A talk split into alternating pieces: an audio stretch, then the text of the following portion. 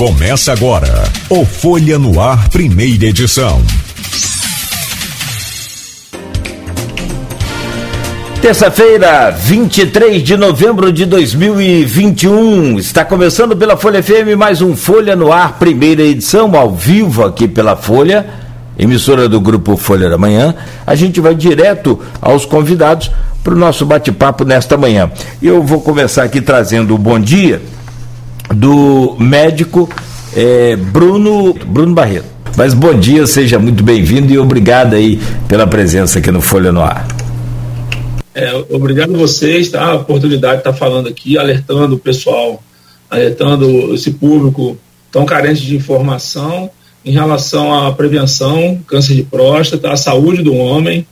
E a gente está aqui para poder colaborar com a entrevista e vamos lá. Tá bom, agora sem trocar mais, Daniel Matsuda, oncologista, está conosco aqui nesta manhã também, né? E vamos falar sobre esse mês de novembro. Daniel, bom dia, seja bem-vindo aqui ao Folha no Ar, primeira edição. É um prazer. Bom dia, é um prazer também poder estar tendo essa oportunidade de participar do programa com, com os colegas. Eu espero que a gente possa acrescentar algo aí para o público trazer um pouco de informação, orientação para ajudar né, na saúde do, das pessoas aqui de Campos. Perfeito. É, a informação, quem tem informação tem poder, né? Você tem conhecimento, tem informação, você tem poder de manter a sua saúde, manter o seu bem-estar, enfim. Meu caro Arnaldo Neto, muito bom dia, seja bem-vindo mais uma vez ao nosso Folha no Ar e é sempre bom, claro, né, poder contar com a sua presença aqui. Eu já te trago o seu bom dia, você fica à vontade e já começa esse bate-papo aí. Por favor, Neto, bom dia. Bom dia, Nogueira, bom dia aos doutores Bruno e Daniel, bom dia sobretudo a você, ouvinte da Folha FM. Bem, estamos aí nessa campanha do Novembro Azul, né, assim como fizemos no Outubro Rosa, trouxemos é, especialistas para falar sobre o Outubro Rosa, agora também aqui no Novembro Azul. E eu vou abrir pegando carona nas manchetes que, que o Nogueira trouxe, falando cada um na sua área. O Bruno é urologista, o Daniel oncologista. É, Campos entrou agora na fase branca dessas medidas de prevenção à Covid-19. É o melhor cenário que o município enfrenta desde o início da pandemia. Especificamente na área de vocês, o quanto aquela questão de isolamento, é, é, de restrições, inclusive atendimento médico, suspendendo, suspendendo cirurgias eletivas, quanto isso afetou o trabalho de vocês e quanto isso, vocês acreditam que pode impactar ainda nos próximos anos esse período sem atendimento constante. Eu vou começar com, vamos em ordem alfabética, depois a gente vai invertendo, vou começar com o Bruno primeiro em relação a essa questão. É, realmente foi bem impactante a, a período da pandemia para os pacientes urológicos, né? A gente sabe que a urologia não para, a gente não tem como simplesmente aguardar o, o é, é, outras é, complicações ocorrendo para a gente poder atuar, porque existem algumas patologias que realmente não podem esperar. É, o câncer não espera, o cálculo não espera, doenças inflamatórias e infecciosas do rim também não esperam. Então a gente realmente a gente tem que é, atuar ininterruptamente. E a gente sabe que a pandemia, em alguns pacientes, o medo da pandemia levou um atraso do tratamento importante. Alguns pacientes ficaram dois anos sem procurar o atendimento médico. Alguns pacientes de cálculo renal tiveram complicações sérias do rim, entendeu? É, outros pacientes com câncer de próstata tiveram atraso no seu início de tratamento, com medo de procurar auxílio médico, sabia que o hospital estava lotado de doenças infecciosas como, como o Covid. Então, assim, é, foi bem complicado, mas a gente estava teve trabalhando o tempo inteiro, é, ajudou bastante, mas teve uma foi bem foi bem impactante aí para gente. Daniel, por favor.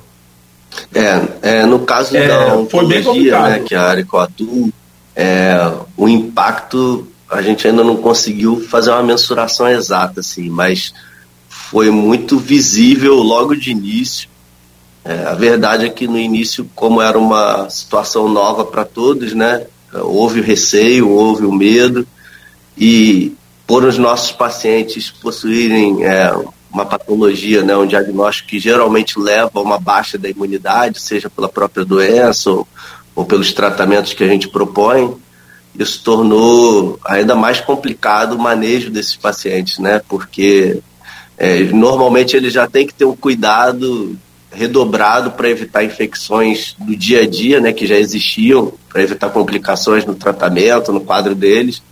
E com a, o surgimento da, da pandemia foi, foi bem complexo mesmo. Assim, a gente viu pacientes em tratamento e necessitavam seguir em tratamento com receio de ir para o hospital. É, a gente viu pacientes que, que tinham indicação de cirurgia e que fizeram foram submetidos a tratamentos para poder operar, né?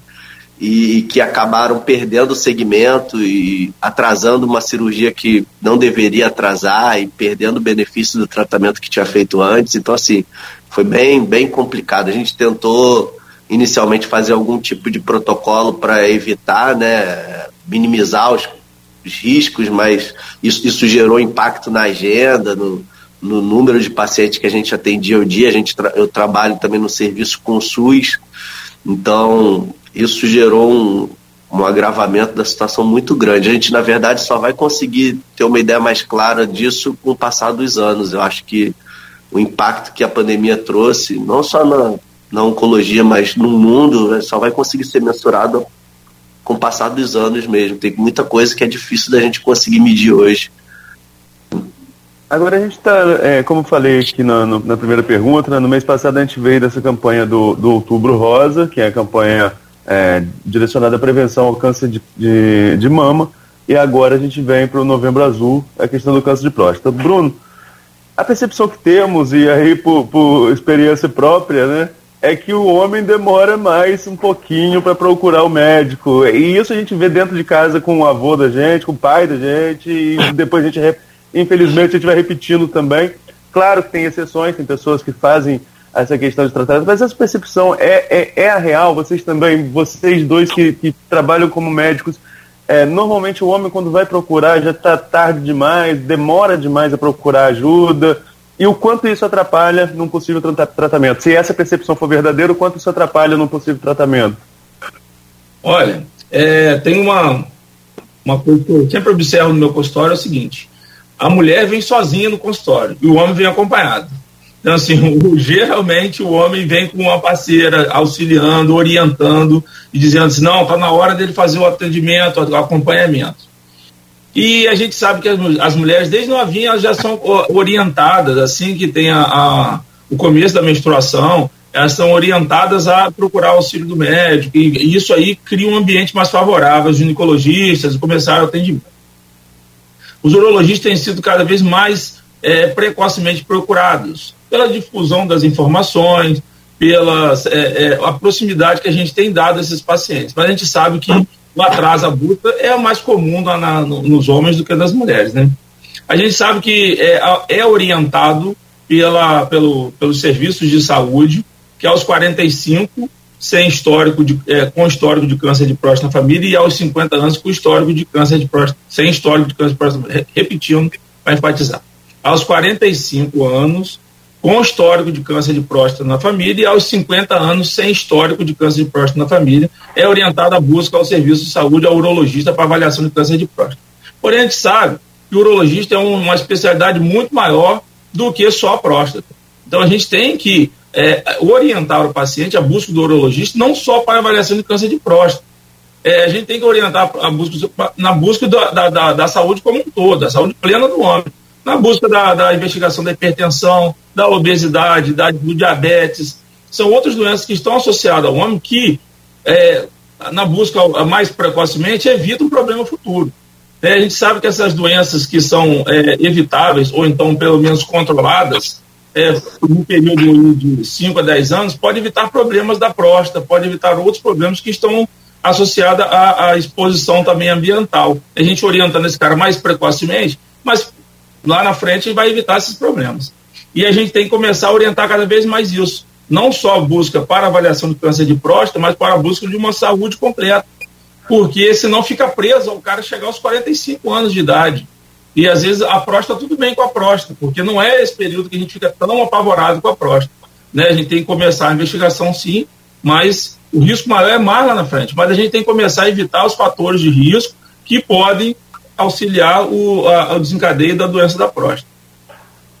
Então, esse, esse mês de novembro azul, ele é simbólico, né? Ele simboliza o, o, azul, né, relacionado à questão do, do homem, que hoje não tem nada a ver mais isso, mas é, fica essa, essa marca. E então, o, o, o que que ocorre? A, a, eu acho que a pergunta que cabe é a seguinte: não é só no mês de novembro em que se também como no mês de, de outubro, o outubro rosa, é que se deve procurar o um médico para fazer o referido exame é durante todo o ano, é durante é esse mês de novembro, só porque muita gente fica com isso na cabeça, passou novembro, acabou, não vou poder mais fazer o exame. Não, você pode fazer procurando um médico, tanto do SUS quanto do seu é, é, plano de saúde, do, da, do seu convênio, enfim. Não é só novembro. O novembro é só uma campanha para orientar e para conscientizar o homem, principalmente, sobre essa questão, não é? Doutor Bruno mesmo, por favor, pode começar o senhor é ótimo vocês enfatizarem isso, porque a gente tem um ano todo para poder auxiliar e ajudar os pacientes. É importante a gente ter um mês que fique em marco histórico, né? Aquele, sabe, aquele, período ali a gente tem lembrança de, pô, chegou novembro, a gente sabe que é, é, esse ano ainda não fiz. Ano passado eu fiz logo depois de novembro, então a gente, esse marco é importante para poder localizar temporalmente na cabeça dos pacientes. É, é, é de suma importância. Mas a gente tem que tentar isso aí, buscar durante o ano com mais tranquilidade. Chega em novembro, vira correria, vira uma doideira, dezembro está em cima, o exame não fica pronto, chega janeiro, o doente já está voltando e é período de férias. Então, assim, vamos tentar buscar mais cedo, com mais tranquilidade, porque novembro já é um mês curto, assim, tem feriados e tal. Tanto é que nós estamos fazendo essa palestra de novembro azul já no final, pelas complicações que nós tivemos durante esse mês, que foi tão corrido. Imagina para o cara que tem uma vida de trabalho, uma vida de, de, de, de muita labuta e procurar no, exatamente no mês de novembro. Então, é importante ter um marco, é importante ter essa, esse alerta deste mês. Nós temos que ter a noção que temos um ano todo para buscar, mas temos que ter aquele compromisso. Não, até o meio do ano eu faço o exame, até novembro eu faço o exame, e a gente consegue setorizar na cabeça das pessoas. Não, esse ano já foi. Então, é, é importante sim, mas vamos fazer isso com mais tranquilidade, né, para poder não ficar nessa correria de fim de ano. É muito importante ter essa conscientização, né, essa orientação. É, a gente na medicina a gente fala muito sobre tratamento, tal, sobre diagnóstico, mas é, a gente aprende que a ação preventiva a medicina primária, preventiva, ela tem benefícios assim que são imensuráveis, tanto econômico, é, individual ou populacional, quanto no benefício da saúde do indivíduo mesmo. É muito melhor você prevenir do que remediar, né? É um ditado que é conhecido por todos e na prática é uma realidade. Então, assim, se você é, toma hábitos de vida saudáveis, né? Se você é, pratica atividade física, se você é, se cuida de forma adequada, muito mais fácil de você conseguir é, prevenir complicações e ter menos risco de complicações do que se você esperar o diagnóstico e aí começar um tratamento. Então, é muito mais interessante nesse sentido você é, evitar problemas, né? Eu vou voltar com a pergunta anterior que eu tinha feito, é, o Daniel não chegou a responder, é, é, com relação. Não, não, tranquilo. Só com relação a essa questão do, do, do quanto é importante é, essa questão do diagnóstico precoce, o quanto isso influencia, sobretudo na sua área, Daniel, de oncologia, o quanto isso influencia no tratamento, é, esse diagnóstico precoce, não, não só esse trabalho preventivo, mas quanto mais cedo descobrir. Porque como o Nogueira falou, né, a gente trouxe ali dados do INCA, é, 28, mais de 28% da população masculina morre por causa de câncer de próstata. Então é uma, é uma incidência alta. Uma, é, a cada 38 minutos, um homem no Brasil morre de câncer de próstata. O quanto que esse, esse tratamento precoce auxilia a possibilidade de sobrevida do paciente? Não, então, é, quando a gente fala de câncer, geralmente é, tempo é vida. E tempo define também a a intenção do tratamento, as possibilidades do paciente, Por isso que até saíram leis assim em relação à, à, saúde pública, né, do tempo do diagnóstico até o tempo do tratamento, porque assim o tempo faz muita diferença no paciente que tem um diagnóstico oncológico. Para algumas doenças esse tempo é mais curto, é mais urgente, porque elas têm um comportamento mais grave, mais agressivo, e para outras a gente acaba tendo um pouquinho mais de tempo. Mas de qualquer forma a gente está falando de câncer, né? Então é, tempo é algo importante. E no, no diagnóstico do câncer de próstata, é, a gente, quando a gente fala câncer de próstata, na verdade, a gente fala de uma doença heterogênea, né? É que nem falar de câncer de mama. A gente às vezes trata como se fosse uma doença só, mas quando a gente vai ver na realidade, é, é um perfil de vários comportamentos de doença. A gente tem pacientes que têm doenças que são mais indolentes, e a gente tem pacientes que têm doenças mais graves, mais agressivas, que não é o, normal de acontecer em câncer de próstata. Na maioria das vezes é uma doença que, é tem um comportamento menos agressivo se a gente for pensar comparando com outros cânceres como pulmão, estômago, pâncreas. Mas, assim, é, é entre você saber o comportamento da doença e você supor existir aí um, um gap, né, um, um, um abismo que precisa ser preenchido com informações. Então é muito importante você rastrear a doença, diagnosticar ela no tempo exato, para aí poder conhecer ela e saber tomar a melhor conduta, a melhor forma de lidar com ela. Né? Depois eu acho que mais para frente a gente pode falar no programa sobre, sobre esse assunto de, de quais as condutas que a gente toma em relação ao diagnóstico. Acho que o Bruno pode também agregar aí nessa, nessa questão, porque nem sempre é, nem, principalmente quando a gente fala de câncer de próstata, nem sempre o tratamento é imediato. Assim, a gente pode ter outras condutas aí dependendo da, da situação. Essa questão, essa questão que eu falei mais cedo também em relação ao homem demorar um pouco mais a, a procurar tratamento médico ou qualquer sintoma que seja. É, além disso, especificamente sobre câncer de próstata, existe um certo tabu, né, doutor Bruno? É, do, do, homem ao médico, e tem e ainda existe, infelizmente, aquelas piadinhas e, e aquelas brincadeiras nas redes sociais, que já, são, já estamos num período mais avançado, mas ainda existe esse tabu e, e, e, essas piadinhas. O quanto isso influencia, no seu ponto de vista, ainda o homem a resistir à, busca de, de, um, de, um, de um exame ou de uma consulta simples que seja em relação a esse assunto? É, a gente vê com muita frequência isso aí. Existe sim o tabu, né?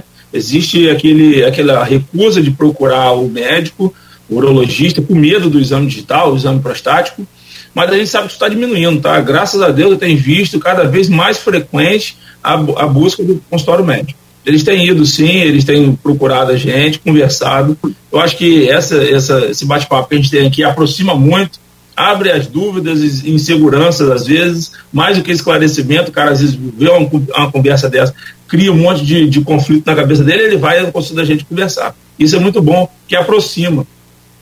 Esses tabus estão sendo quebrados, né? É, existe uma, algumas pesquisas falando sobre exame digital, se é realmente necessário, exame de toque prostático. É, tudo isso é conversado na hora, é decidido caso a caso. Existe aquele paciente que precisa fazer o exame de próstata, existe aquele paciente que precisa é, exame de próstata, eu digo exame digital da próstata na primeira consulta, existe aquele paciente que pode ser feito no segundo momento, existe aquele paciente que não deve ser feito desde aquele primeiro ano, mas ele tem que estar muito próximo, ele tem que ser um cara muito ciente, é, é que tem que estar muito antenado no que a gente está falando, para que ele se torne próximo nas consultas, entendeu? Que ele volte no, no retorno para que a gente tenha muito melhor, é uma afinidade, é uma, uma conexão com o paciente, do que simplesmente fazer o exame de toque, na sua próstata tudo bem, vai embora. Às vezes ele pensa que ele fazendo um, um exame de próstata, ele resolveu o problema do exame de próstata da vida. Então, assim, a proximidade, a conversa e a orientação naquela consulta é importantíssimo. Para quebrar esses tabus, para quebrar, às vezes, as brincadeiras. Eu, assim, eu, eu não ligo, a gente tem que estar tá, tá nesse mundo, a gente é homem, a gente brinca também. Mas a gente tem que tentar evitar essas brincadeiras porque é, às vezes desconfigura. Às vezes tem um paciente muito ansioso ali esperando a consulta, enquanto tem outro brincando demais. E é, é assim, a, a, gente não vai inibir, mas tem que tentar conscientizar, porque no, no outubro rosa não há tanta brincadeira assim na, na, na, no, na questão das, do exame feminino. E no, no, é só virar o mês que começa. Graças a Deus isso tem se, tem se diminuído. Isso, né? A gente está é, tentando aproximar esse pessoal para que eles fiquem mais à vontade e não, não entre na brincadeira e desmereça ali o exame ou desmereça a consulta médica. Daniel, em relação à questão do tratamento, é, hoje, com os avanços da ciência, com novas, novos métodos de tratamento, qual seria assim, não sei se em percentual, mas você, no que você acompanha, é, o índice de, de recuperação desses pacientes, de sobrevida desses pacientes após um diagnóstico de um câncer como esse que você disse que nem sempre é tão agressivo, nem sempre, mas muitas vezes sim, como é o câncer de próstata? Não, então, isso é o que o Bruno falou, a gente tem que individualizar muito cada, cada caso, caso a caso, de acordo com, com a situação do paciente, a, é, o momento em que a doença foi diagnosticada, se era uma doença localizada, confinada aonde ela começou, na próstata, era uma doença que já tinha afetado alguma outra parte do corpo. Mas assim, graças a Deus a gente, a medicina não para, né? Então, a cada dia a gente tem novos estudos, a gente tem desenvolvimento de novos tratamentos e a gente tem conseguido obter bons resultados, assim, mesmo pacientes com doenças mais graves, mais extensas, doenças já é, cronificadas, né, incuráveis, a gente consegue atingir mais tempo de vida, mais qualidade de vida, a gente consegue gerar isso hoje em dia. É lógico que se a gente puder evitar chegar nesse ponto, melhor, né? Porque a gente podendo conseguir ter um diagnóstico precoce, né? A gente conseguindo pegar a doença numa fase que ainda é passível de cura, de um tratamento curativo, é, é mais interessante, né? Para o paciente, né? E para o médico. É o que o Bruno falou é muito importante. Relação médico-paciente é uma coisa essencial, assim. O, o paciente que confia no seu médico, ele vai submeter exames, ele vai vir a consultas regulares, ele vai tirar suas dúvidas e dessa forma ele vai ficar menos ansioso, ele vai ficar mais confiante naquilo que for proposto, ele vai ser, ser mais aderente àquilo que a gente propor para ele, né? Então é muito importante o diálogo entre médico e paciente, médico e família, porque é isso que, que permite com que a gente consiga a melhor conduta para o paciente, né? Doutor Bruno, fala sobre o tema. É, isso que Daniel falou é, é de suma importância, né? É, essa, essa relação médico-paciente e, e é muito bom. Isso aí, quando você. É uma sensação indescritível isso, quando você vê um paciente falando, não, doutor, é, se eu falar, a gente vai seguir, a gente sabe que nem sempre a gente acerta, a gente não está aqui, a gente não é Deus, né? a gente tem as condutas, a gente segue a conduta médica, a gente segue o livro, literatura, mas o paciente varia muito essa, essa questão aí do, do, do, do da diferença de, de, expressão da doença varia demais. Então a gente tem que estar muito próximo do doente para ele entender e acompanhar de perto, porque a ansiedade é muito grande. Né? Imagina você ter um diagnóstico de câncer de próstata e você fala assim, não, eu acho que pela sua idade, pelo que está acontecendo, a gente pode esperar um pouco. Imagina você falar que o cara pode esperar um pouco, porque existe uma, um, um um, um advento do tratamento, que não tem tanto tempo, e é o acompanhamento ativo desses pacientes, e isso aí é, é interessante, porque dependendo da idade, das comorbidades, da doença em si, a gente pode acompanhar por um período pequeno que seja, a gente pra, mas esse cara tem que estar muito presente. Esse cara tem que estar muito é, confiante no que a gente está dizendo, esse cara tem que estar ciente e informado do que está sendo feito com ele, para que isso seja um tratamento legal. Senão ele se perde no meio do caminho e, e, e a falta de adesão ao tratamento e a falta de orientação do que está sendo feito é muito ruim. Mas a gente está, cara, é, isso é muito bom. Isso aí, é essa, essa relação que Daniel falou, é, isso é excelente. Só quem vive aí do dia a dia, sente essa, essa proximidade, é, entende que a gente está falando. É, e a gente imagina o quê? O médico vai lá, se dedica, estuda, se esforça e né, faz tudo que tem que ser feito, passa todo o procedimento para o paciente e o paciente não cumpre, deve ser muito frustrante, né? Deve ser muito ruim. É, então a gente imagina. Mas eu, eu vou, vou pedir licença aos senhores, nós precisamos fazer um rápido intervalo e vou tomar, tomar liberdade também, Arnaldo, deixar um, fio aqui, deixar um, um, uma conexão para o, o próximo bloco da seguinte forma: quais são os sintomas da, da do, do, do, câncer de próstata E o, outra questão também que eu acho muito importante, qual porque a gente, o Arnaldo trouxe muito bem aqui o, o percentual lá, o número de, de mortes. E qual é o número de curados e se tem de fato realmente cura, porque tem outro problema também psicológico, né? Se passar para o paciente que ele está com câncer, por menos que ele seja talvez menos agressivo ou menos é, é, complicado, é câncer, né? Está se tratando de câncer. Então tem o psicológico, como é que vocês lidam com isso também? E a gente deixa esse gancho. Então, próximo bloco, vocês comentam e passam aí as informações para a gente, por favor.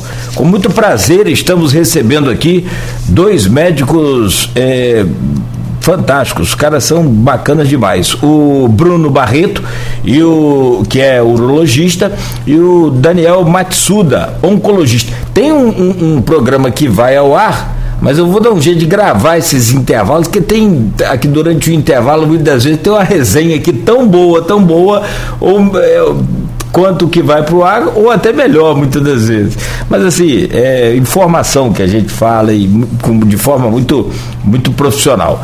Meu, meu caro Bruno Bastos e Daniel Matsuda, eu deixei uma pergunta. E, e Bruno Barreto, perdão. É, desculpa. E eu deixei uma pergunta no bloco anterior, foi essa questão dos sintomas que a gente pode ter. E se quando a gente sente os sintomas é porque o negócio já está muito complicado, já está atrasado sobre o câncer de próstata. E o, o, quais são, por exemplo, é, as taxas de recuperação, a, a probabilidade de recuperação é, de cura desse câncer? Pode ser o, o Bruno Barreto começa. Então, pessoal, né, é, o importante do Novembro Azul isso é o diagnóstico precoce, né? A gente sabe que é, em torno de, de 15 a 20 mil pacientes é, vêm a óbito por ano do câncer de próstata. Isso é uma estatística que eu venho acompanhando, já tem 15 anos formado, é, só da urologia mais de 10. E eu tenho acompanhado, por vezes faz entrevista, e tem visto que essa estatística se mantém. É de 15 a 20 mil e em torno de 60 a 70 mil novos casos de câncer de próstata ocorrem no Brasil nesse período aí, de uns 10 anos para cá. É uma estatística que vem se mantendo. Em 2018, a última que eu consegui ver, 19, 20, eu vi a de 2020 é a mesma coisa. É, a gente sabe que é, normalmente essa, sintomas do câncer de próstata não ocorrem de forma precoce. O cara chega sem sentir nada. Né? Geralmente o cara que vai ao médico urologista referindo o medo do câncer de próstata é porque ele está com outra doença que geralmente é infecciosa, infecçãozinha urinária, geralmente é um crescimento benigno prostático que a gente examinando ali, a gente consegue discernir o, a doença dele, mas o câncer de próstata na forma inicial ele não dá sintomas. Na forma mais avançada, ele pode gerar os sintomas, né? Uma delas é, é, é a dor óssea, né? Às vezes dor de invasão de estruturas próximas, é dificuldade para urinar, sangramento a urinar, né? Mas a gente não tem que esperar por isso. A gente, é isso aí é um, é um tratamento já que você perdeu muito tempo para até atuar nesse cara e não há necessidade no, nos dias atuais a gente esperar tanto. Né? A gente sabe que o medo do tratamento ocorre, a vergonha social e o medo do diagnóstico tem, mas o tratamento precoce aumenta muito a incidência de cura desse cara e cura mesmo. É, a gente sabe que o diagnóstico precoce é, fica em torno de 70%, 80% a taxa de, de, de, resolução e de cura desse paciente. Até se Daniel tiver novos, novos dados, me alerte, né? mas que a gente, precocemente atuando, a gente tem uma resolutividade muito grande. É, a gente tem que ficar bem de perto desse paciente para que a gente não deixe escapar e perder muito tempo desses caras. Né? Piorando a taxa de resolutividade. Né? Daniel? É, é muito importante é, o paciente ele procurar o um médico não só porque ele está sentindo alguma coisa, né? Nesse, nesse sentido preventivo, né? A, a palavra já diz, é para você prevenir sentir alguma coisa que o problema possa causar, né? Então, assim, o ideal é o paciente ter um acompanhamento mesmo, ter uma regularidade de ir no médico, é, conforme o Bruno falou aí das idades, né, das orientações que são preconizadas aí pelo Ministério da Saúde, Sociedade Brasileira de Urologia, a partir dessas idades aí, de acordo com os fatores de risco que cada um pode ter ou não, se tem história familiar, se não tem, se tem alguma mutação genética, ou enfim. É, o diagnóstico precoce ele ajuda a gente a ter mais controle sobre a situação, né, mais conhecimento sobre a situação, e isso permite a gente poder pensar da melhor forma qual é a melhor abordagem para esse paciente, se, se é melhor operar, se é melhor partir para outro tratamento, se dá para acompanhar por algum período de tempo, explicar para o paciente o diagnóstico, explicar para ele a situação, você conseguir classificar o risco da doença, porque de acordo com essa classificação a gente pode tomar uma conduta mais emergente, mais imediata ou não. Então é muito importante é, esse trabalho preventivo mesmo. Quanto mais precoce, como a maioria dos cânceres é, quanto mais precoce você descobrir, maior vai ser a chance de, de cura. É, doenças em fases iniciais geralmente vão ter um bom prognóstico, né? Eu falei aqui sobre agressividade e tal. A, a gente vê um comportamento que na maioria das vezes não é agressivo, mas existem as exceções. A gente vê alguns pacientes com doença mais grave, principalmente aquelas que são em idade mais jovem, aquelas que têm já um histórico familiar, que tem um fundo genético ou com, com é, características mais agressivas. Então é importante a gente conseguir ter essas informações o mais precoce possível para a gente poder oferecer a melhor conduta é, para o paciente, a mais adequada. Né? Quanto, quanto antes, melhor você ter essa, essa noção da situação, melhor para você poder se preparar e se programar. Né? Em relação a fatores de risco quanto à doença, o que, o que é, agrava mais? A gente fala muito de, da questão de até o Maurício Batista comenta isso aí, Nogueira, se é hereditário ou não. Né? A gente sabe da, da, da, predisposição, tanto é que há uma diferença para quem tem histórico familiar, faz exame mais cedo do que quem não tem histórico familiar. Acho que já está respondido essa questão da hereditariedade. Agora, além disso, quais são os outros fatores de risco que tem que ficar atentas? Estamos falando do câncer de próstata, mas sabemos que vale também para outros tipos de câncer. O que agrava a situação ou pode prejudicar ainda mais a situação? Eu vou começar com o Daniel agora, para te inverter um pouquinho a ordem das respostas. Não, então, existem fatores que são inerentes à pessoa, que ela não tem controle, né? Como, por exemplo, é, histórico familiar, questão genética, etnia. A gente sabe que paciente negro, infelizmente por questões genéticas, tem uma predisposição a ter tipos mais agressivos da doença. A gente ainda não tem muito claro o porquê disso, mas a gente consegue ver isso em termos estatísticos, então é, pacientes negros geralmente têm uma indicação também de começar o rastreio um pouco antes também. É, a questão genética, a gente tem alguns genes aí que são envolvidos, inclusive genes que estão em comum com o câncer de mama. O câncer de mama a gente tem um gene que é chamado de BRCA, a gente vê é, cânceres de mama que são associados à mutação desse gene e no câncer de próstata também existe. Então, às vezes, um homem que tem uma parente mulher que teve câncer de mama ou histórico familiar de câncer de mama na família, ele pode talvez acender essa luz de, de ver se tem algum fundo genético nessa mulher para investigar se ele tem também, porque pode ter associação. E aí até alguns alguns, é, algumas diretrizes indicam rastreio mais precoce ainda, principalmente quando tem uma história familiar bem florida, assim, de muitos casos. Às vezes o, você pode até começar o rastreio antes da cidade de 45 anos. É, alguns sugerem começar a rastrear 10 anos antes do caso mais jovem na família, se, se existe uma história é, muito florida aí, de muitos casos. Mas existem fatores que são externos e isso sim depende do paciente, né? A que... Isso é meio que incomum para quase todos os cânceres, a questão da alimentação com qualidade, a questão da prática de atividade física regular, para o controle do peso, para enfim, é, evitar hábitos não saudáveis como fumar, né, o tabagismo, como o etilismo, enfim, tem alguns hábitos aí que podem é, ser prevenidos, que dependem do, do paciente, da conscientização dele, da vontade dele em se cuidar, e que podem ajudar nessa, nessa questão preventiva aí de tentar evitar o risco da doença acontecer. Bruno?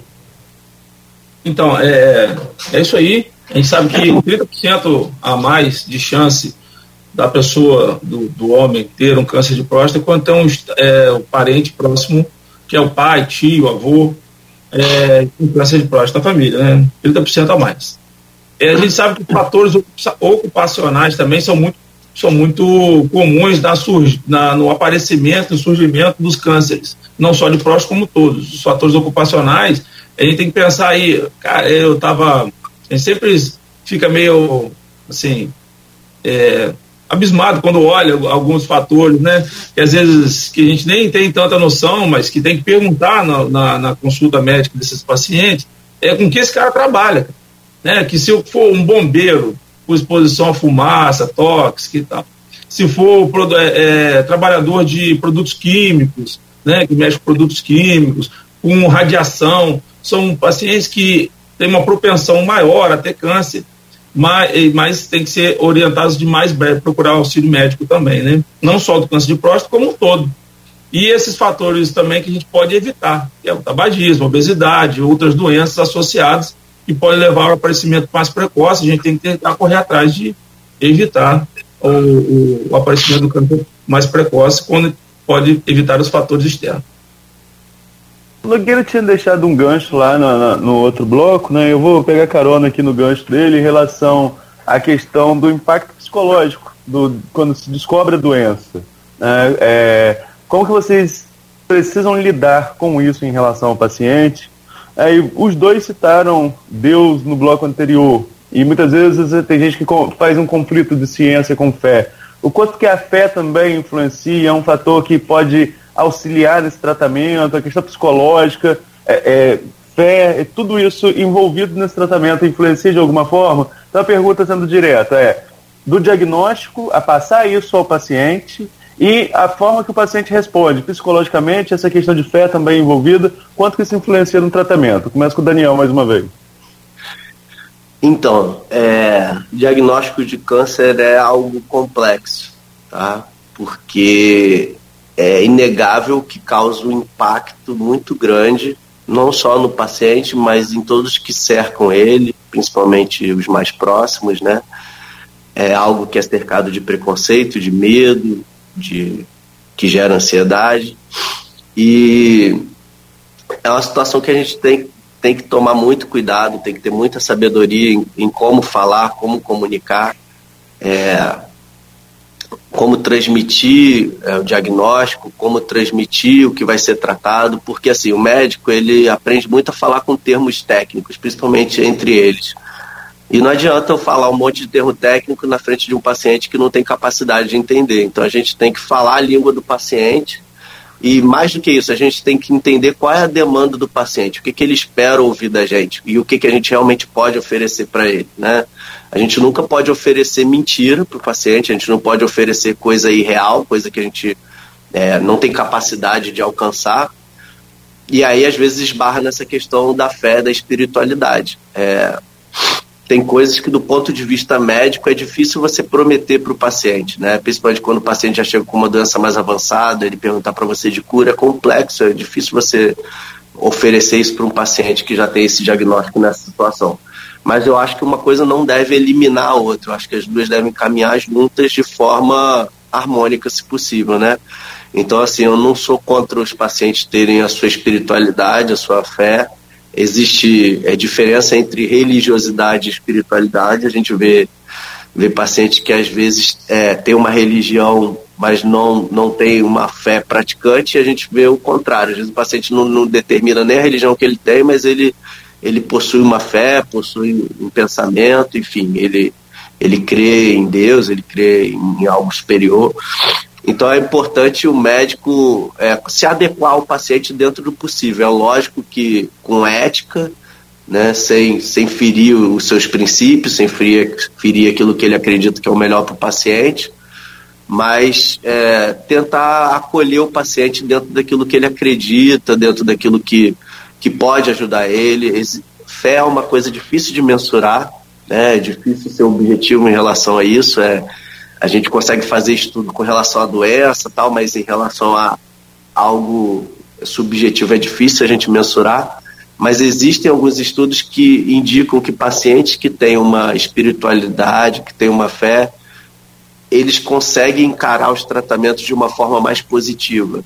Eles conseguem aderir aos tratamentos de uma forma mais correta, eles conseguem se dedicar de uma forma melhor, eles conseguem ter uma qualidade de vida melhor, eles são mais positivos, né? Então, isso geralmente acaba gerando resultados melhores. É difícil a gente falar isso com, com certeza, com números, porque é algo que a gente não consegue medir no exame, numa tomografia ou no exame de sangue, mas na prática mesmo, na prática do dia a dia, a gente vê que pacientes que têm uma fé saudável, né, uma fé que, que ajuda eles a caminhar em direção ao tratamento, porque existe aquela fé que não é saudável também, do paciente não querer participar, não querer ouvir diagnóstico, não, não querer acreditar na situação e, e ser refratário a, a tratamento, aí eu acho que não, não é o melhor caminho, mas pacientes que usam essa fé de forma positiva, geralmente a gente vê que, que conseguem levar de uma forma melhor, conseguem criar um relacionamento até melhor com, com o médico, conseguem encarar a situação de uma forma menos negativa, né? Porque é, é difícil, é um, é um impacto que, que é muito grande. Às vezes uma pessoa que, que tinha uma fé bem firmada vem com uma notícia dessa, às vezes é estremecido e começa a surgir questionamentos e revolta, né? Então é, é, algo que precisa ser trabalhado, é algo que precisa ser visto também. A gente não pode pensar só na questão da doença, do tratamento. O paciente não se limita só à doença, né? Ele, ele é um conjunto de, de coisas que, que vão além do, do diagnóstico. Existe a, a família dele, existe aquilo que ele acredita, aquilo que ele espera, a fé dele. Então, é, é delicado e precisa da atenção merecida. É muito bom, muito bem colocado. Excelente, Daniel. Muito bom, porque essa questão da fé é impressionante. A gente conhece histórias aí que dá para contar em uma semana de programa, né? Muitas das vezes. É, muitas das vezes eu, tenho, tenho, conheço, e aí eu vou entrar nessa, nessa questão e pedir a vocês para que façam também, porque eu achei muito interessante. E, e, e, dá um. Eu acho que as histórias reais de vida, a vida como ela é realmente, dá uma pegada muito grande aí no, nos ouvintes, principalmente, que interagem com a gente, que participam, que ouvem só, mas que né, tomam conhecimento dessas histórias que muitas das vezes pode estar nele, na família dele ou alguém próximo a ele. E aí eu te peço, a você mesmo, Daniel, por gentileza, é, você contou uma história aqui interessante, acho que foi de uma paciente que é mulher, tinha um problema né, com relação a, a, a, acho que é timidez, vergonha da própria família, e você citou essa história, depois eu vou pedir também ao Barreto para que ele também separe lá uma das histórias de, de pacientes dele aí e passe para a gente, para que a gente entenda que muitas das vezes a gente também está passando por isso e nem se tocou. Né? Nem se, se deu a ideia de que o preconceito, a vergonha, pode chegar até a, a matar. Por favor, Daniel. É, a gente conversou no intervalo, né, sobre essa questão do preconceito, que é uma coisa muito comum no homem, né, que a gente vê, é, não querer ser examinado, não querer ir no médico, mas isso não é exclusivo do sexo masculino, né? É, preconceito é uma coisa que não tem sexo, não tem cor, não tem idade. Então a gente, eu tive uma paciente que ela tinha por volta de uns 60 e poucos anos, ela nem é daqui de Campos, de outro, outra cidade, e ela tinha é, plano de saúde, então ela tinha alguma condição, a família levou ela no, numa consulta, questão de muitas dores, ela, levaram ela na cadeira de roda, e ela tinha feito alguns exames que mostravam que ela tinha doença nos ossos, já doença avançada, mas a família não conseguia saber o diagnóstico, não sabia qual era o próximo passo a ser dado e estava preocupada porque a paciente estava sofrendo com a situação. E aí eu conversei um pouco com a paciente e falei assim: eu preciso te examinar. E aí essa paciente falou: tudo bem, mas eu, eu quero que a minha família saia da sala. E aí a família saiu da sala, eu fechei a porta e foi uma coisa que eu não precisava nem ser médico para dar o diagnóstico. Assim. Foi ela tirar a camisa que foi visível que a doença dela era da mama. E aí eu conversei um pouco com ela, ela falou, ah, ela tentou negar. Enfim, a mente humana é algo muito complexo, né? A gente não consegue saber o que passa exatamente dentro da cabeça do outro, né? É, a palavra câncer, ela traz uma carga emocional muito grande, né? Assim como a palavra lepra, tuberculose, AIDS, né? As pessoas não gostam de falar.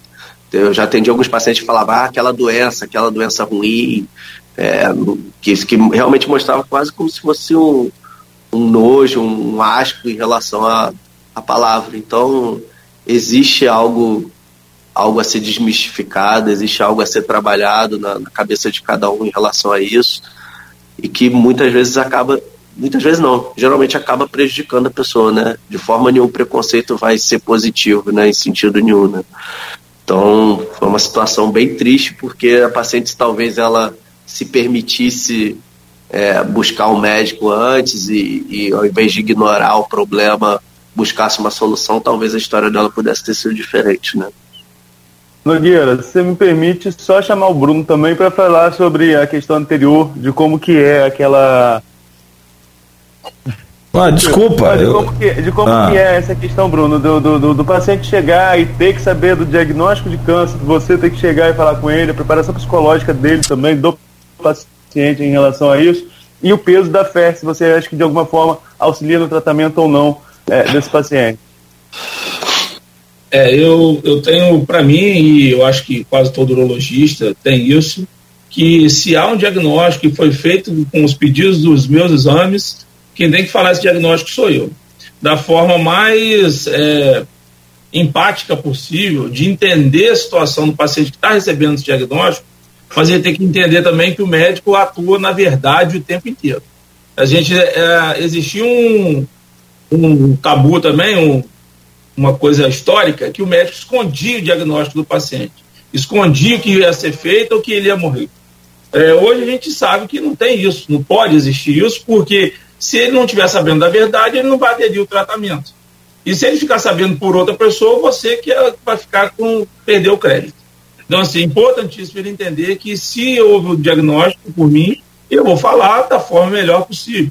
E para aquele paciente que consiga me entender, certo? existem alguns pacientes que ele não tem o poder de discernimento. Então, a, a família tem que estar junto e vai ser é, abordada em conjunto. Mas é, ele vai saber também do que vai ser tratado para que ele possa entrar de cabeça no tratamento e ter um, uma resolutividade. E a gente sabe também que Deus age em todas as coisas. A gente sabe que o milagre existe, né? A gente não pode mensurar, a gente não está aqui para poder questionar, né? Mas a gente sabe que a gente fortalecendo a fé, é, esse paciente adere, ele vai atrás disso. Ele acredita realmente que o, que o médico vai ser usado para poder trabalhar em cima dele e ele ser é, curado.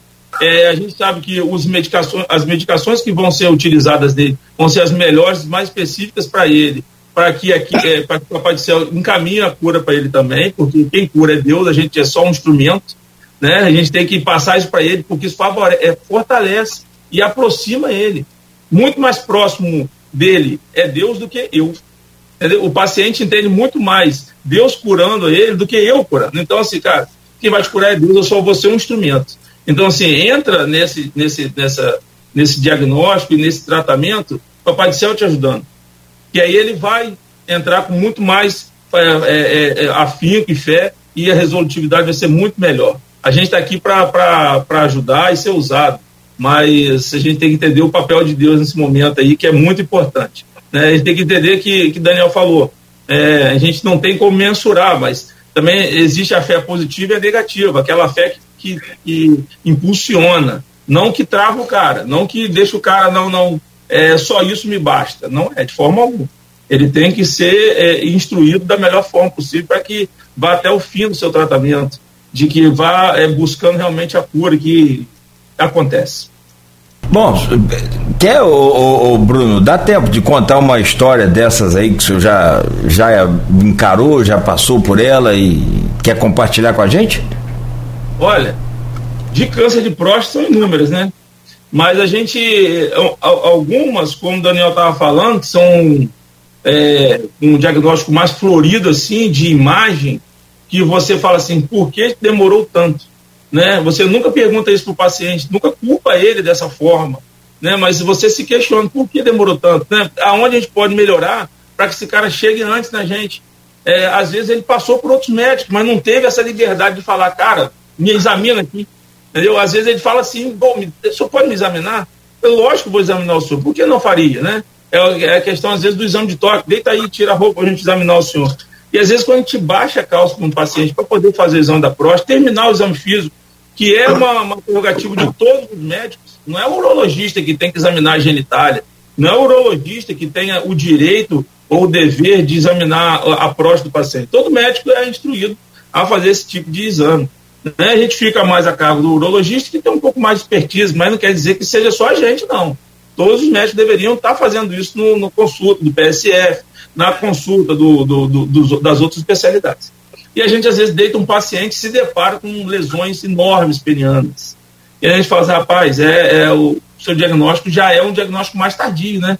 Você vê aquele negócio que está vindo por anos, porque são doenças muito grandes, assim. São doenças é, com, com, com, já uma evolução que você fica um pouco apavorado do nível que chega. Mas realmente é isso, é vergonha, é timidez, é o medo do diagnóstico, é como é que vai ser meu tratamento, se eu vou poder voltar a trabalhar.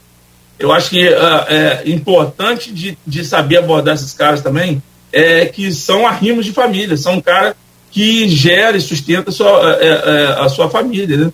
Então eles ficam muito medo de ser afastados do seu trabalho e não poder é, ajudar no no, no, no, no, cuidado da família. Então, às vezes, subtrai o tratamento e às vezes piorando esse diagnóstico, né? Mas é isso aí, a gente é, são lesões muito grandes que a gente tem que abordar mais rápido ainda. E aí, com um diagnóstico desse, você tem que ser mais enfático, mais rápido. Se, se deixar, como esse cara chegou nesse nível, ele se perde também no tratamento que aí ele já, vai ter o medo do diagnóstico, às vezes é, piora com o diagnóstico. Tem pessoas que o medo do diagnóstico é, se desfaz quando o diagnóstico vem. Você fala assim, é muito pior a incerteza do que o diagnóstico. O medo de que você tem um negócio é muito pior do que se você tem alguma coisa. Então, se você tem aquilo ali, você às vezes você vai buscar um tratamento, mas a incerteza é pior. Mas esses pacientes que demoram demais a chegar, o diagnóstico às vezes pode espantar. Então você tem que estar aí de perto tem que pegar pelo braço de vez em quando, botar debaixo do braço e sair com esse cara pelo hospital fazendo exame. Vai ali fazendo tomografia agora, meu amigo. Pede favor, radiologista. Vai lá no laboratório, pega, faz aqui o exame agora, para que esse cara consiga voltar e fique é, é, já no início do seu estadiamento e, a, e a, adiantar o seu tratamento. Ah, perfeito. Bom, são 8 horas 10 minutos. É, eu, eu, preciso fazer um rápido intervalo para a gente voltar e encerrar esse programa de hoje, ou esse, esse essa entrevista. Mas eu não sei se o, o, Daniel consegue ficar com a gente até umas oito e meia, está muito difícil. Como é que tá aí, Daniel? Você consegue? Dá para estender até 8 meses. Dá. Dá. Depois você pede desculpas lá ao pessoal que fala, ó, oh, tinha um. Desculpa os pacientes. É, os pacientes falam, ó, a culpa não é minha, a culpa é lá do pessoal da rádio lá que é muito chato e tal, me prendeu lá, então pode botar a culpa na gente aí.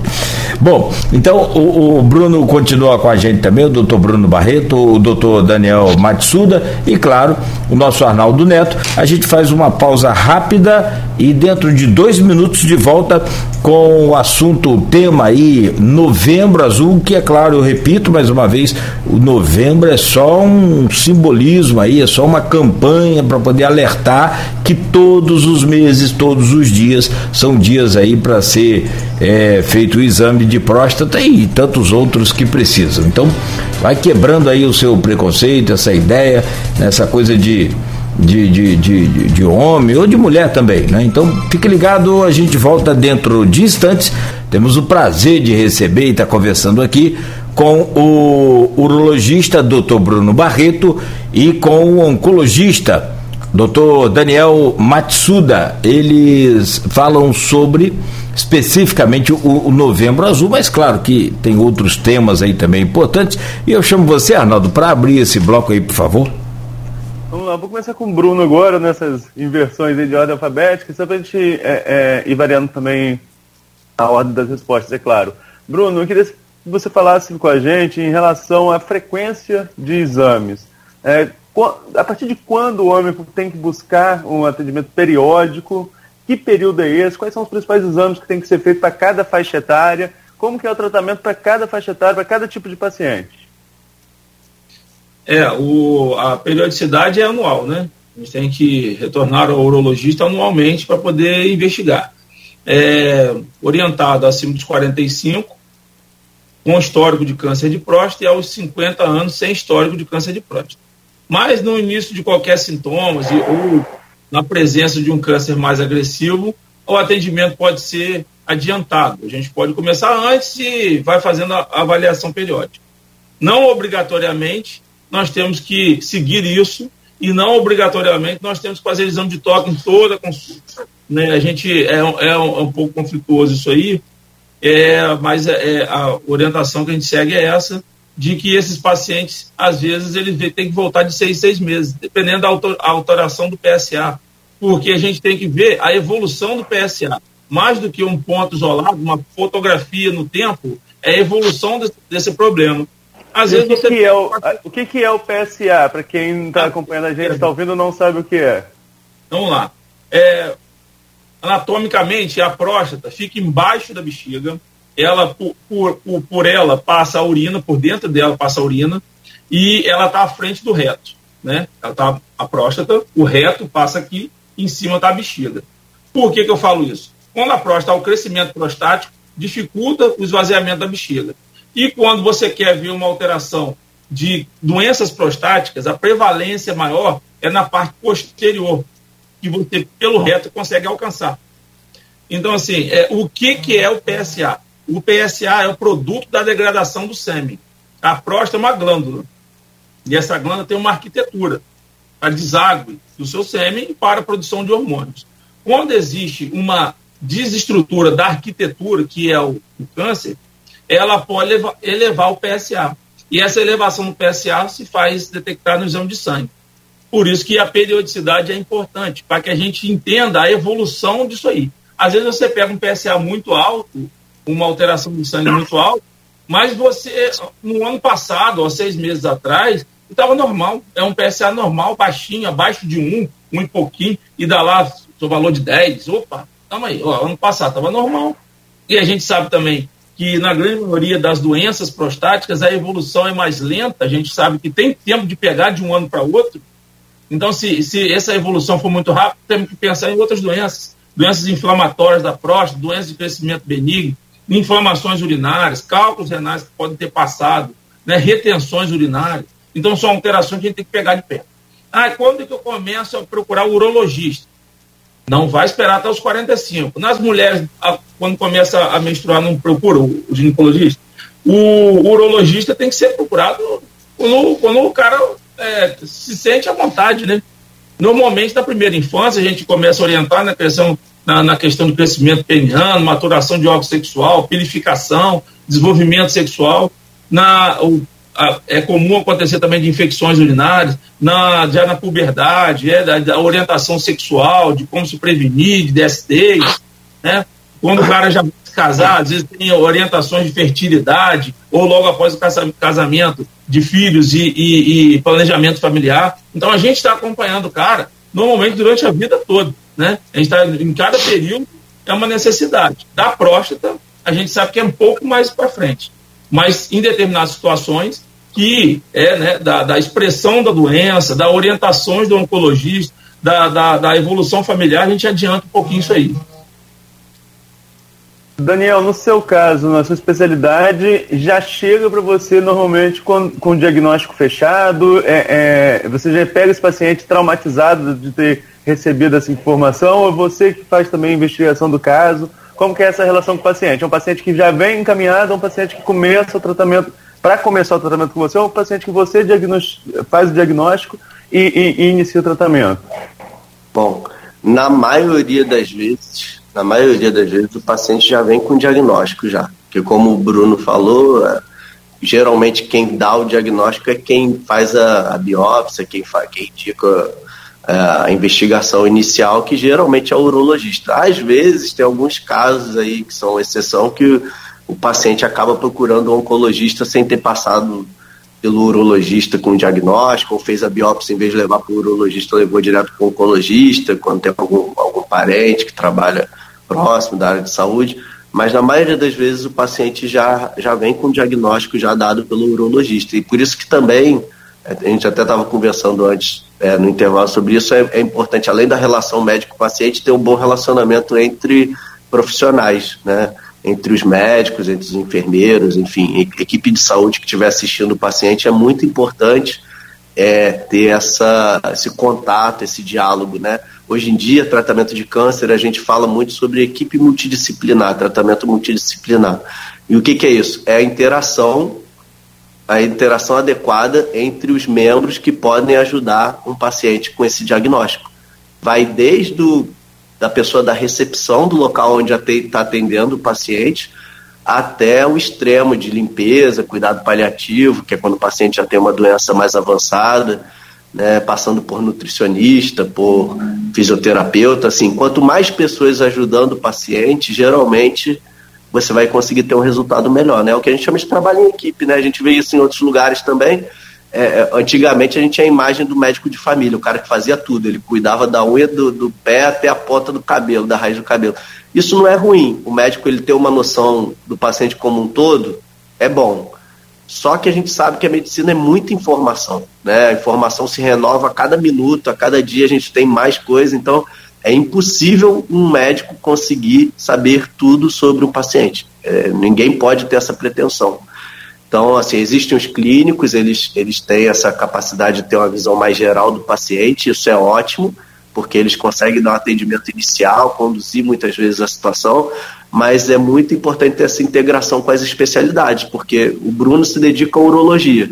Então, assim, é, ele pode tratar alguma coisa de diabetes da, do endocrinologista? Pode. Mas se ele tem um colega que é endocrinologista, que ele tem contato, tem bom relacionamento, é, é muito legal que eles vão poder agregar um ao outro né, trocar informações sobre o paciente. A mesma coisa um oncologista com um urologista. A gente, a gente trabalhando junto, a gente consegue trabalhar a melhor conduta para o paciente, desenhar o melhor caminho para ser percorrido, evitar, às vezes, situações que vão ser desagradáveis para o paciente ou, ou, evitar situações que vão ser mais sofridas, esclarecer o paciente de uma situação de uma forma mais, mais é, evidente, né, mais clara.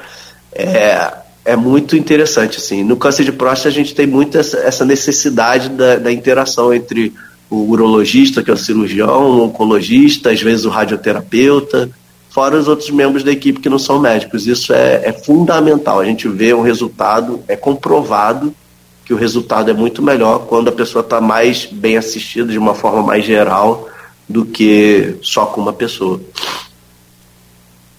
No começo dessa, dessa entrevista, desse bate-papo, o doutor Bruno Barreto falou sobre idade, né? 45, 50 anos para procurar para fazer o exame de, de próstata.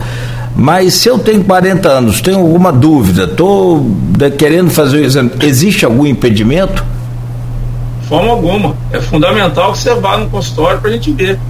E às vezes você está às vezes é, é um momento que te alertou a procurar a gente, entendeu? Ah, foi, cara, eu tô achando que pode ser uma doença da próstata, mas o cara às vezes está com uma dor perineal, está ah, com uma dor escrotal, uma dor no, no, no testículo, e, e, acha que é o problema da próstata. E por que, que não vai procurar o Não, é só os 45. Não, pode procurar. A gente ali vai examinar e vai separar o que, que é o que é. Não, rapaz, aqui não é, não, é, não é a avaliação da próstata que você precisa. Você precisa é aqui e conversar bem de próximo para ele, que ele entenda, ó, vamos aqui que isso vai dar certo.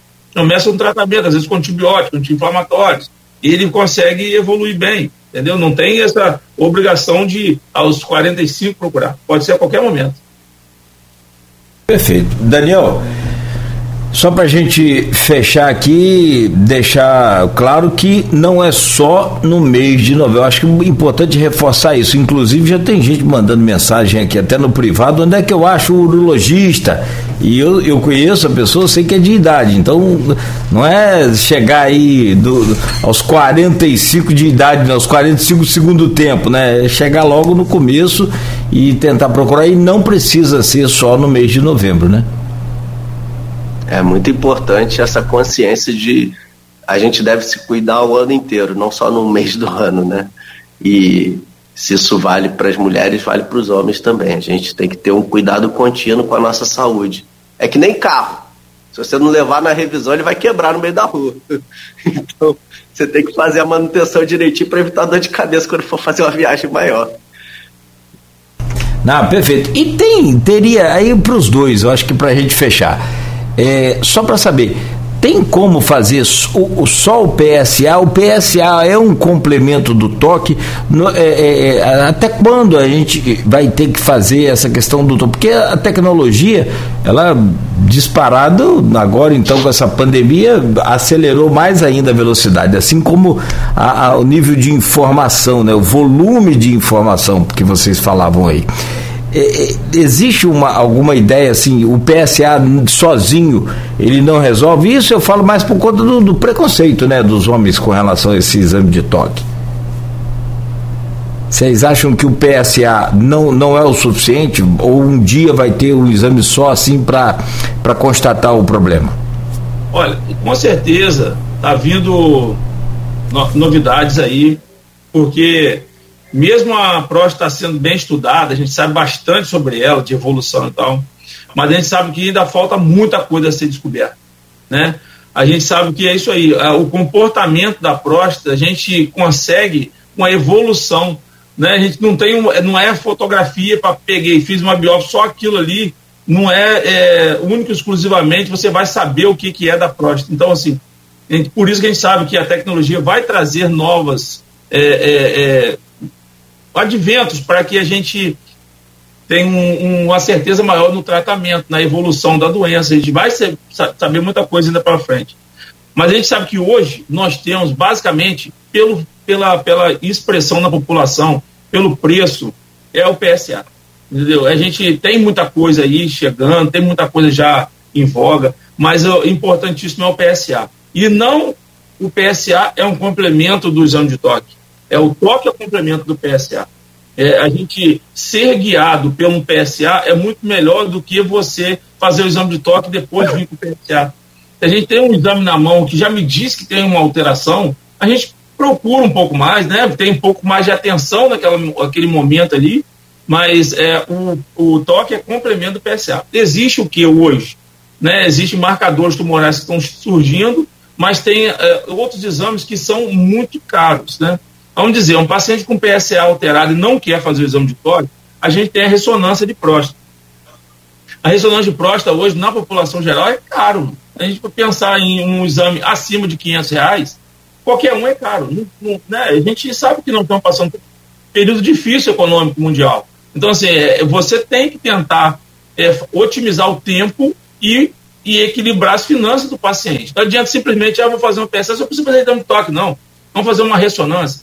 Vamos fazer um PET-CT com PMSA. Existe outro diagnóstico, também possivelmente atuante na, no diagnóstico, mas é mais para acompanhamento. A gente também pode fazer o diagnóstico também de câncer de próstata com PET-CT. São exames caríssimos, às vezes só feitos em São Paulo. São exames que precisam de ter uma expertise também de quem faz o exame. Né? A gente sabe que fazer uma ressonância, pura e simplesmente, quer dizer que vai estar resolvido. Precisa ter o cara que vai analisar e te mandar o laudo muito bem descrito, muito bem é, é, o cuidado da avaliação, porque às vezes passa por cima pequenas doenças. Então o exame de toque é barato, é simples, é indolor.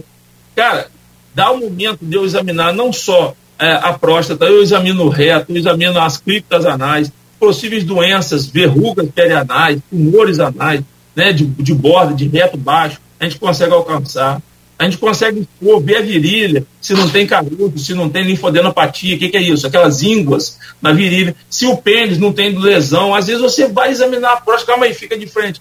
Examina rapidamente e vê uma estenose de uretra. O que, que, é isso? Uma dificuldade da, do xixi sair pelo canal, o canal do xixi, né? É, a, a uretra ali, às vezes ele tem um estreitamento, uma doença que vem acometendo aquilo ali e vai, vai dar problema no futuro. Então você vê naquele momento então, assim, é, esquecer e desmistificar esse negócio de toque retal, isso é importantíssimo que a gente faça e aproxime os pacientes da gente. Não, é indolor.